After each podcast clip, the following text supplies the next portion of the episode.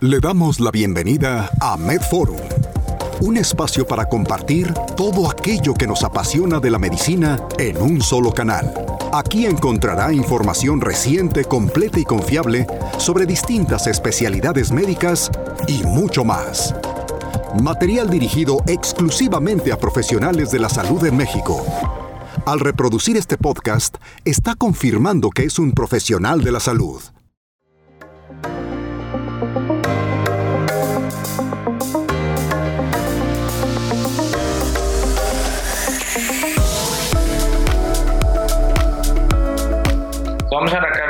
De infecciones respiratorias superiores y a cerrar con neumonía en esta primera parte de infectología pediátrica. Entonces, sin mayor preámbulo, soy el doctor José Iván Castillo, soy profesor de infectología pediátrica en el Hospital Universitario y formo parte del Sistema Nacional de Investigadores del SNI de CONACYT. Eh, como posibles conflictos de intereses, nada más les declaro que he dado pláticas o conferencias pagadas para el laboratorio MSD y únicamente esto es sin fines de, de ningún lucro. Entonces vamos a iniciar con el tema. Eh, fíjense que a manera de introducción eh, en niños, y de hecho por eso es una de las cosas más preguntadas en el examen, las infecciones respiratorias agudas constituyen a nivel mundial 10 de las principales causas de defunción. O sea, dentro de estas 10 vienen estas infecciones, particularmente neumonía, entonces es muy importante que este tema en particular sí lo estén, lo estén revisando. En un niño en promedio se espera que se tenga hasta máximo 10 infecciones respiratorias virales al año. Yo consideraría que 4 es, a 5 es lo más conveniente, es el estándar y lo que se salga de ahí debe hacerle sospechar de alguna patología de inmunodeficiencias primarias en esta población. Prácticamente 9 de cada 10 van a ser virales, van a ser autolimitadas y van a remitir sin necesidad de usar antibióticos. Y en cuanto el niño vaya creciendo y desarrollando su sistema inmunológico, va a llegar una parte en la cual ya no va a tener más problemas o inconvenientes de este tipo de patologías.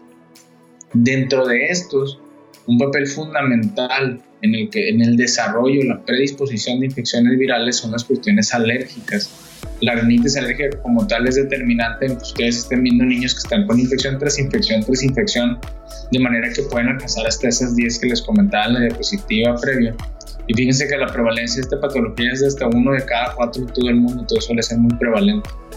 Los síntomas característicos que les pueden llegar a preguntar en el examen para confundirlos con respecto a una patología viral va a venir de dinorrea, congestión, estornudos y prurito. Entonces, aquí la clave de entrada para diferenciar entre un padecimiento alérgico y uno viral, cuando les pongan estos síntomas, es la cuestión de fiebre. Si viene fiebre, olvídense del tema de alergias. Entonces, vamos a arrancar con el primer tema que va a ser faringoamigdalitis. Con respecto a las faringoamigdalitis, es importante que ustedes conozcan que de 6 al 8% de las consultas de medicina general comprenden esta patología, o sea, es exageradamente prevalente. Los virus suelen ser los de mayor prevalencia y los bacterianos cuando ocurren, ocurren habitualmente por Streptococcus beta hemolítico del grupo A, o Streptococcus piógenes más comúnmente conocido. Este representa hasta el 30% de los aislamientos de los patógenos de flora de patología bacteriana en niños mayores de 5 años. Ahora, el tratamiento tiene dos objetivos. Uno es eh, servir como un erradicador y el otro es para prevenir complicaciones. De manera que en algunas ocasiones eh, el sobreuso de antibióticos, la utilización de antibióticos de forma indiscriminada pueden generar resistencia bacteriana o fallas terapéuticas, que estos alcanzan hasta el 40% de los reportes en algunos casos. Entonces los comparto como datos, no es algo que tengan que conocer para fines del examen. Para fines del examen sí es importante que conozcan que el más importante es piógenes. Es un estreptococo beta hemolítico del grupo A, es un coco gran positivo, pero aquí viene la parte eh, primordial como tal. Al menos en epidemiología es el más común Fíjense, tan solo en el 2019 las faringitis como tal constituyeron 126 mil casos. Pero la parte importante es que ustedes ven esto. La incidencia de un caso de faringitis bacteriana va a ser entre la edad o la parte principal del rango de 5 a 15 años. Todo lo que ustedes vean que les pongan el examen que tenga menos de 5 y siendo muy estricto menos de 3, olvídense, no es estreptococo. Y esto es debido a que niños menores de 3 años no tienen receptores para las toxinas del estreptococo piógeno. Por eso esta baja capacidad de adherencia te dará incluso puntos negativos en, en una escala que les voy a mostrar más adelante. De manera que todas las patologías que les pregunten en menores de 3 años ya no contesten que es bacteriano como tal si estás ante un caso de faringitis. Eh, suele tener un aumento de, o una incidencia superior en, cuestiones de invierno o primavera. No es algo estricto para el examen. Esto 25% de los casos pueden tener diseminación en el núcleo familiar. Dentro de toda la gama de faringitis hay muchísimos diagnósticos. No es algo que tengan que memorizar para fines de examen, pero sepan que la gran mayoría de, los, de las patologías que se presentan como faringitis aguda suelen ser virales. Entonces, de clínica eh, es un inicio agudo de síntomas y habitualmente en menores de 5 años se presenta como odinofagia, fiebre y cefalea. Esto es particularmente en menores de 5 años. Cuando un niño, en el resumen del caso, les pongan niño menor de 5 años, que le pongan que tiene un niño de 3 años y tiene tos, coriza y conjuntivitis, esa es una patología viral. Inmediatamente tomen la perla y váyanse a buscar la respuesta de una etiología viral. Eso es un tip que les paso que les va a servir mucho en el examen. No, no tratar de sacar las perlas de cada enunciado que les estén dando. Y la dinofagia grave y de predominio unilateral va a sugerir una complicación. Habitualmente pueden desarrollar abscesos. Ahora, a la exploración física, eh, les van a describir en el examen eh, presencias de eritemas difusos, inflamaciones a nivel faríngeo de la úvula. Busquen intencionadamente estos hallazgos. Si les describen petequias en el paladar blando, en la úvula, en la faringe, en un niño que tiene más de 5 años, bacteriano. Si les describen adenopatías que pueden estar entre el 30 y 60% de los casos, pueden sumar puntos positivos también a la parte bacteriana, pero eso también puede ser sin ningún problema, puede ser viral. Y el exantema escarlatiniforme se presenta en el 20% de los casos. Habitualmente la duración de los síntomas es de hasta 5 días y la intención cuando es una etiología bacteriana que tú des tratamiento, aparte de que vas a hacer una erradicación de la bacteria y de evitar complicaciones, suele también cortar la evolución de la duración de los síntomas. Entonces fíjense cómo pueden describirles los casos cuando tienen de tres meses a un año, como irritables, como fiebre de bajo grado, rinorrayalina y narinas escoriadas. Eh, de 1 a 4 años se agrega alguno como dolor abdominal y en la edad escolar ya raíz la presencia o el desarrollo de lo que se va a describir como cefalea en el 50% de los casos. Habitualmente en menores de 5 años no viene cefalea, de hecho si ustedes revisan la parte de COVID, viene como irritabilidad.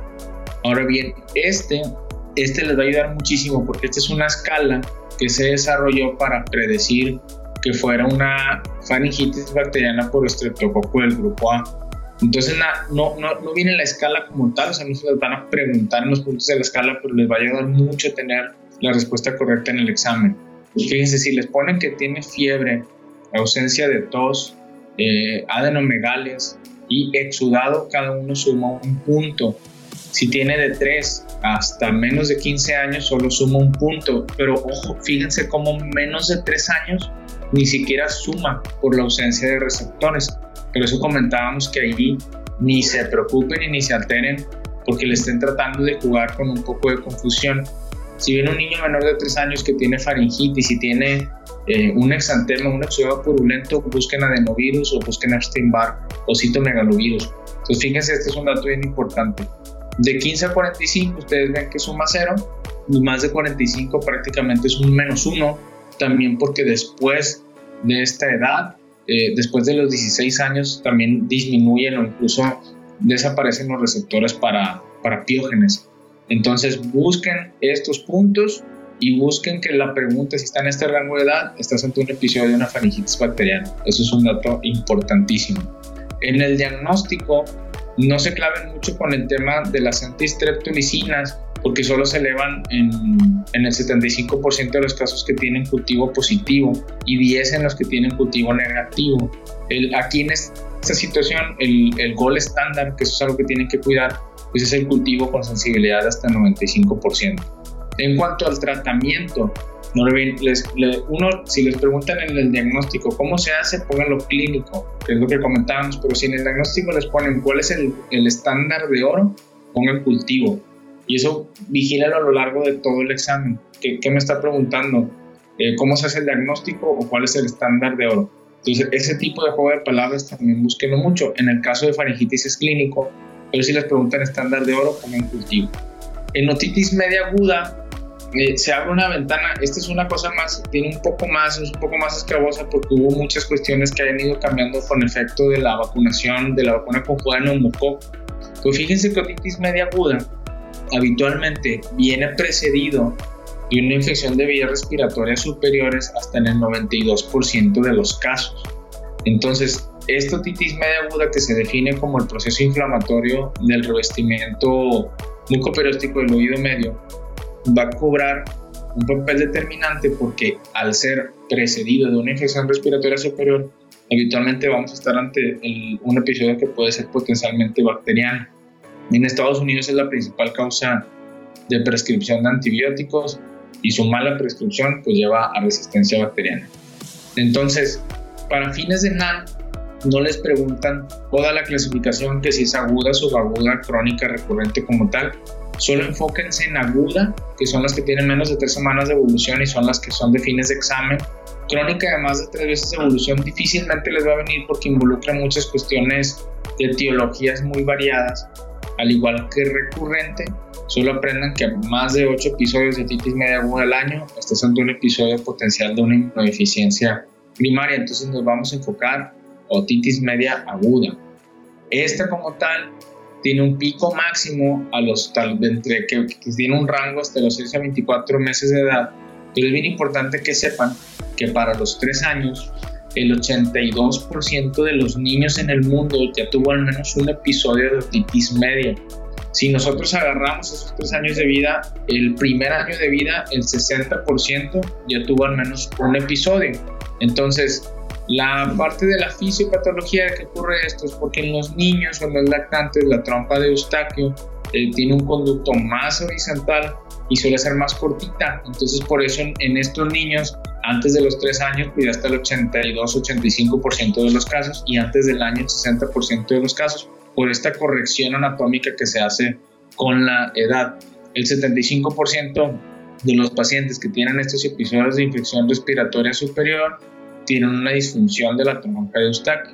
Entonces se pierde esta protección de secreción en nasofaringes y el drenaje puede ser de una manera retrógrada. Entonces esto genera muchísimos problemas con la parte de las otitis medias en los lactantes. Esta la pueden ver aquí. Este es un adulto y está más horizontalizada en la parte de un niño. Entonces, ese es el motivo por el cual en el examen tienes que buscar, si te están poniendo un niño menor de 3 años con fiebre y con otros signos que vamos a ver aquí, es una OMA.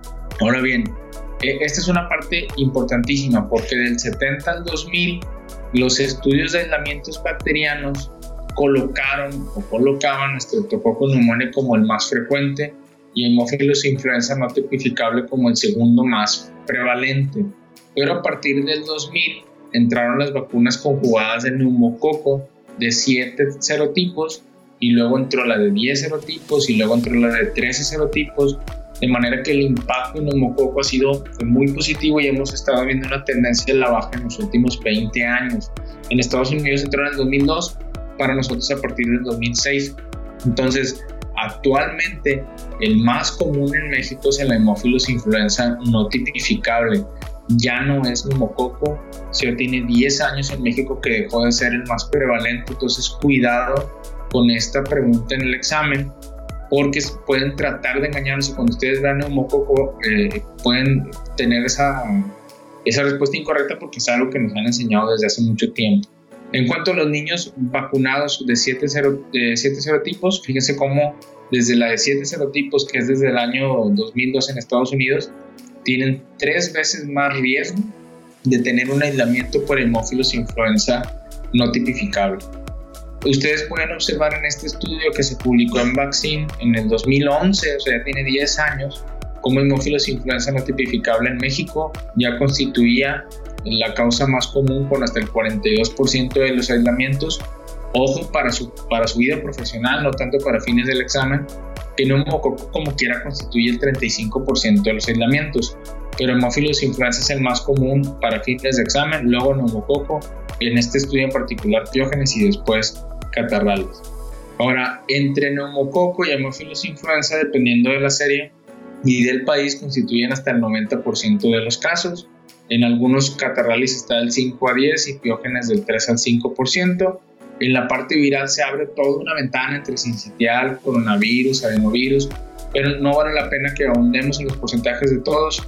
No lo sepan la parte bacteriana, que esa es la más importante para fines de examen. ¿Cuál es la triada cardinal? La triada cardinal del examen va a ser un niño con fiebre, irritable y notalgia. Que notalgia en el examen te la pueden referir como que el niño se señala o se agarra el lado ipsilateral a donde esté la infección.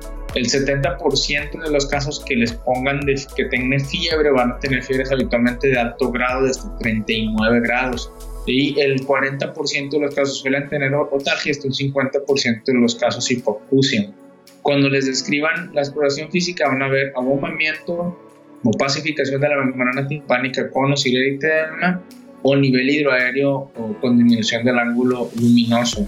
Esta exploración física o estas características nos dan un valor predictivo positivo para sí estar ante un episodio de infección de hasta el 90%.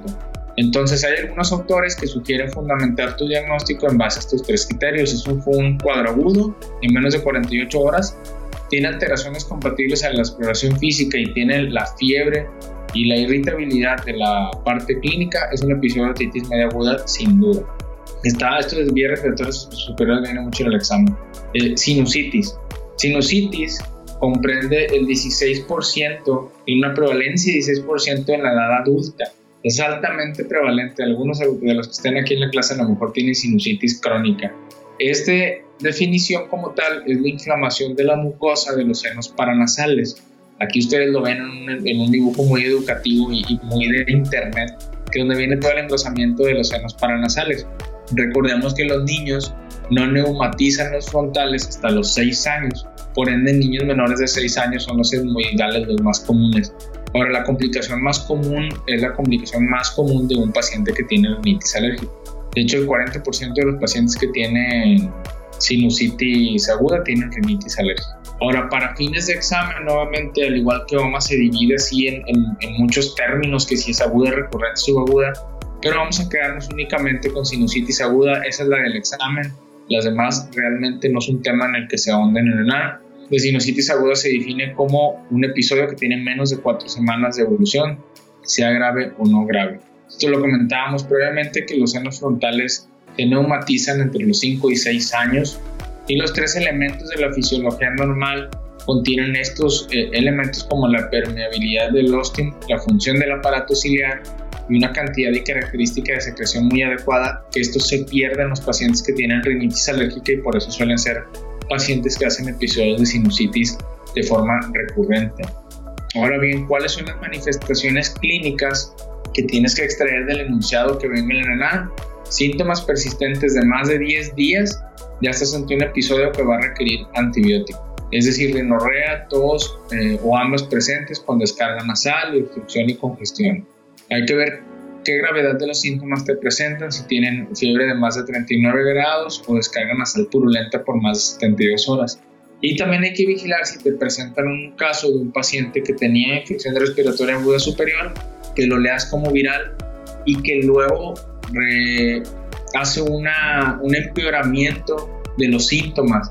Esto lo van a ver ustedes mucho en los pacientes que tienen influenza o que tienen COVID-19 que son infecciones respiratorias superiores inicialmente, a las 72-96 horas en lugar de resolver, empeoran. La fiebre se reactiva, hay halitosis, hay descarga, no es un paciente que se tenga que internar, pero puedes estar ante un caso potencial de, de sinusitis como tal. En cuanto al diagnóstico, si les preguntan cómo se hace el diagnóstico, pónganlo clínico.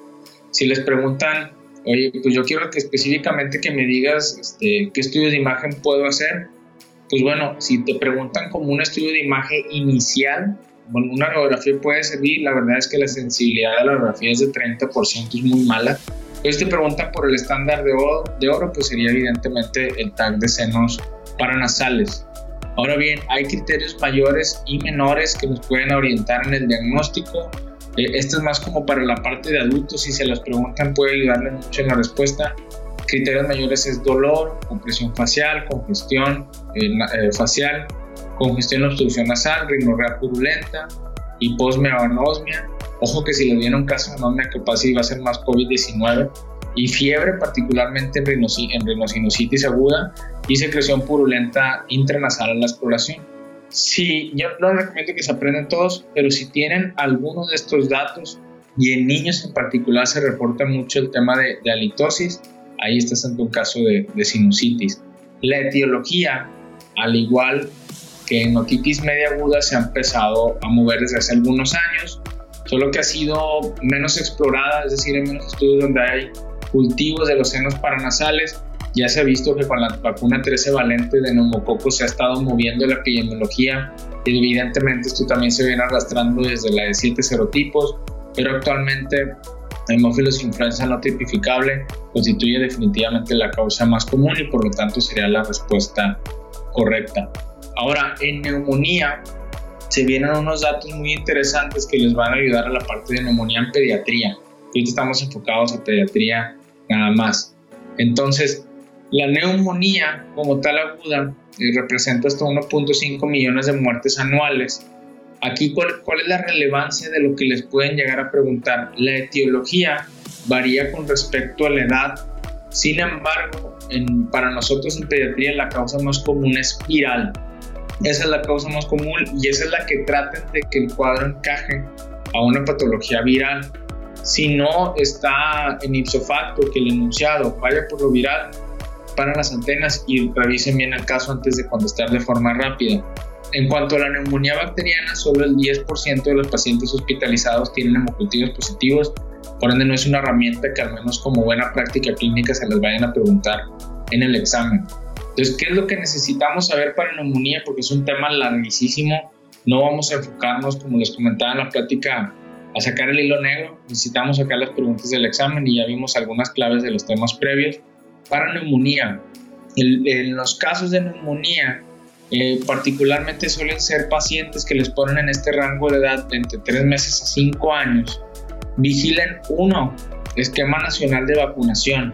Si el paciente tiene su esquema nacional de vacunación completo y te lo ponen de referencia, prácticamente puedes descartar que el caso esté ante, que estés ante un caso de neumococo. Muchos de los pacientes que te van a preguntar van a estar en el rango de neumonía viral. Entonces busquen cuidado con, con, ese, con esta parte del esquema nacional de vacunación. Si les ponen un niño que tiene entre 6 y 12 años, busquen micoplasma como la causa principal de neumonía. Ya sabemos que micoplasma no es así, particularmente esta población se encuentra también eh, metido en esta población como tal pero no ha sido eh, extensamente estudiado como tal. Entonces, si viene en este rango edad, busquen micoplasma. Si viene un niño que les describe que tiene polimnea, fiebre y crepitante, si tiene, eh, está en su etapa neonatal, o cuidado porque se pueden estar metiendo aquí con un tema de una sepsis de, de origen tardío o una sepsis temprana causada por estreptococo beta hemolítico del grupo B. Nada más cuiden esta parte como tal y revisen algunos patógenos por edad. De 1 a 3 meses, virus incital respiratorio sería definitivamente lo más común. De 3 a 12 meses, nuevamente se sitúa virus incital respiratorio como el más común, aunque se nos empiezan a meter algunos patógenos bacterianos. De 2 a 5 años se meten los patógenos bacterianos más particulares y en, en etapa escolar figura micoplasma pneumoniae. En neonatos y lactantes, eh, en, en, este grupo en particular, si les ponen al niño con fiebre, polimnea, y que tiene menos de 7 días y estás en un episodio de neumonía, estreptococo del grupo B, sin lugar a dudas. Hoy un 10% de, las, de los episodios de neumonía por clamidia trachomatis que se pueden presentar hasta la tercera semana de vida. Y hay unos eh, agentes congénitos como CMV, herpes simple o treponema pallidum que vamos a ver más adelante. En cuanto a la etapa de 2 eh, a 18 años eh, o en adultos, los virus se consideran más particularmente en, en, el rango de 1 a 36 meses. Estos causan hasta el 35% de los casos de niños de todas las edades y hasta 80 en menores de 2 años.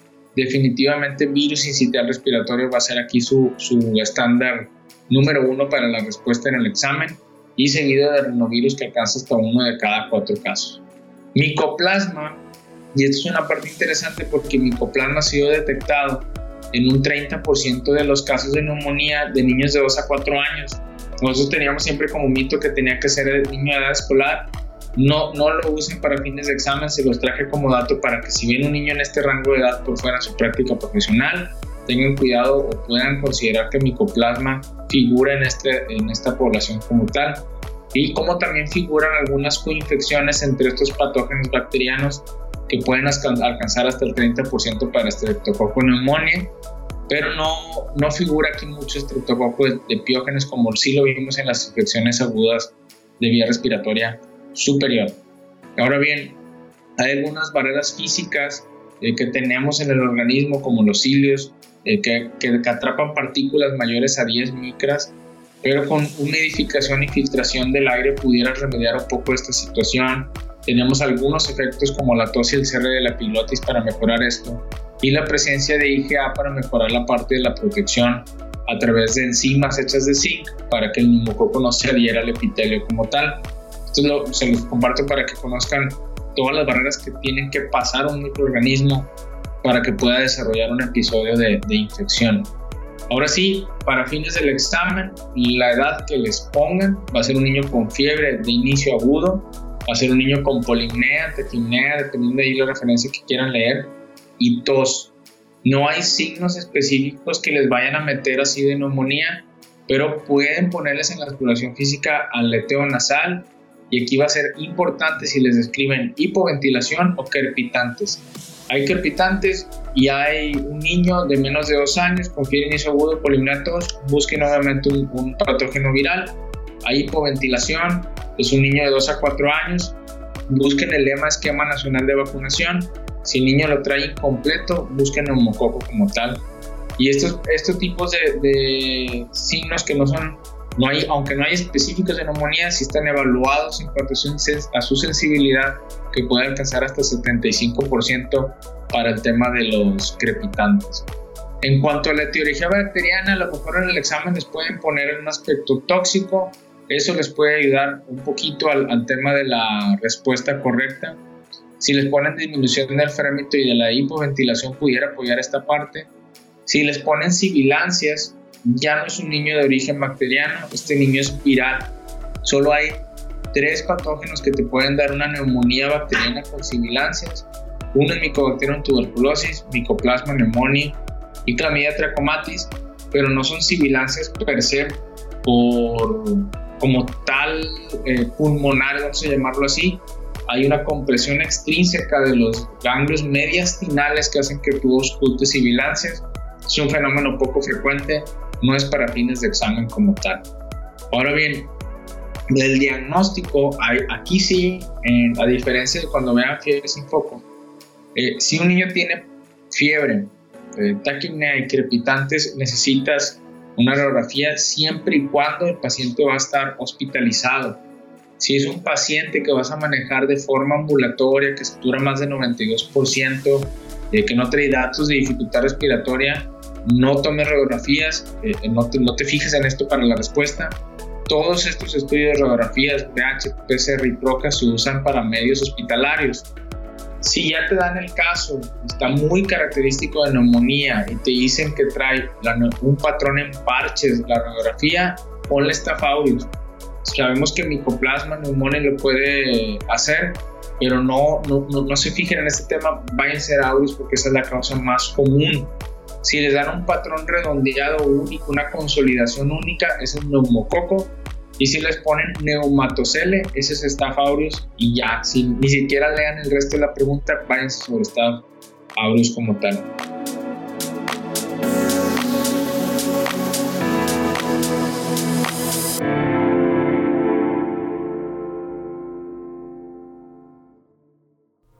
Esto fue MedForum. Todo es mejor entre médicos.